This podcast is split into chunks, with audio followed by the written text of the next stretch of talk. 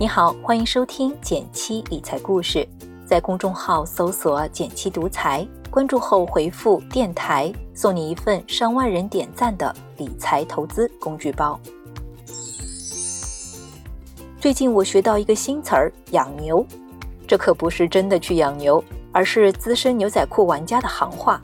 我有个朋友就是个养牛爱好者，有一次听他科普其中门道。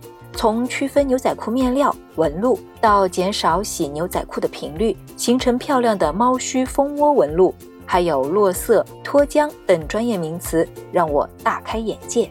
好奇心驱使我搜索了一下这个小众爱好，先不细说，一个小生意案例，月入十万的补当哥，让我觉得挺有启发的。今天就来和你分享一下，也想问问你有没有见识过一些看似小却很赚钱的生意。欢迎留言分享。这个案例的主人公叫刘云强，是个九零后。别看他年纪不大，已经是十年以上的养牛资深玩家了。刘云强小时候算是让父母挺头疼的孩子，贪玩，学习成绩也不好，初中毕业就辍学了。在周围人的眼中，刘云强的养牛爱好也特别不务正业，比如喜欢牛仔裤，有一帮复古圈的朋友。买各式各样的牛仔裤也花了不少钱，可就是这些看起来不务正业的爱好，现在给他带来了每年超百万的收入。二零一三年，在一次复古爱好者的聚会上，大家聊着聊着就说到，在复古行业里还没有一个专门去针对复古衣服修补的项目。说者无意，听者有心，刘云强脑子里就蹦出一个念头，他想专门去做复古衣服，尤其是牛仔裤的修补。从视频中看他修补的过程，甚至让我想起了修补文物的老师傅。他在分享修补的细节时，特别提到配线和手法是关键。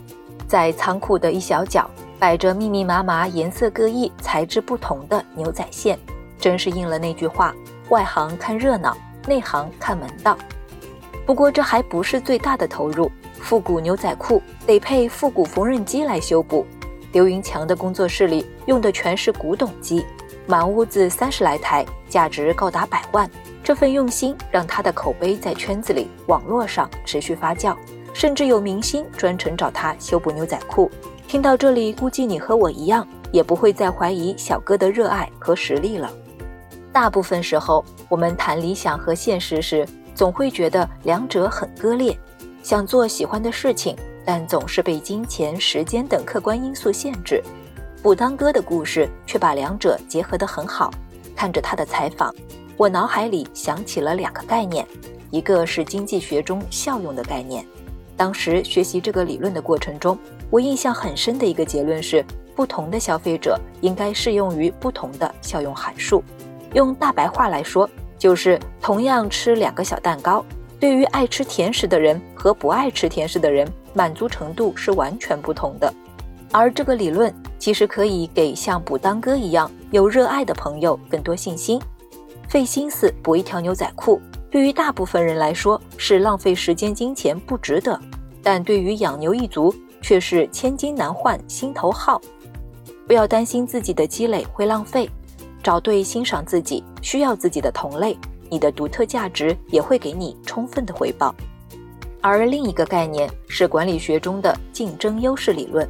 著名的管理学大师波特曾经把持续的竞争优势分为三类：成本低价优势、差异优势和聚焦优势。刘云强恰恰就是选择聚焦在自己喜欢的行业，做差异化的积累。你可能会觉得刘云强的例子有点小众，我倒觉得没必要低估咱们广阔的市场。我身边也有一个类似的例子。我认识一位专门改大牌西装的裁缝，把一套西装改到合身的收费通常都需要七千到八千元。他的招牌绝活就是改格子款的西服，细致到格子边和走线能够严丝合缝、宛若定制。而也是这样的好口碑，帮他吸引来的也都是对品质要求高、价格敏感度很低的客户，形成了一个良性循环，估计收入也不比补当哥差。其实，任何一个看似小众的领域都藏着类似的案例。从这两个角度看，所谓事业也和投资一样，与其择时纠结什么时候开始更好，不如坚定地选择对自己认同的、更有价值的事，持续投入。我们常说，投资是认知的变现，本质上是在检验我们有多么知行合一。反过来看，敢于在自己热爱的事情上做长期定投的人，为财务所扰的时刻往往也会减少。相反，过于聚焦于短期利益、眼前涨跌，反而容易被金钱束缚。不知道你是否也认同这样的观点呢？欢迎点赞留言告诉我。对了，你身边有没有因为做自己喜欢的事情，财务越来越自由的案例呢？也欢迎留言和我分享。好了，今天就到这里了。最后再提醒一下，微信搜索并关注“减七独裁，记得回复“电台”，你真的会变有钱哦。